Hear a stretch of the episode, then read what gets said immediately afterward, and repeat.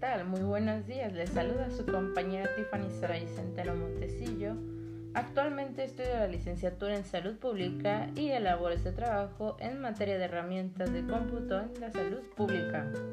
Y hoy hablaremos de las tecnologías disruptivas.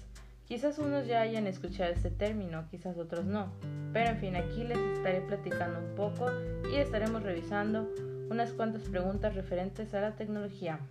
Este término fue introducido por Clayton Christensen y presentado por primera vez junto a Bower Seller en su artículo The Technologies.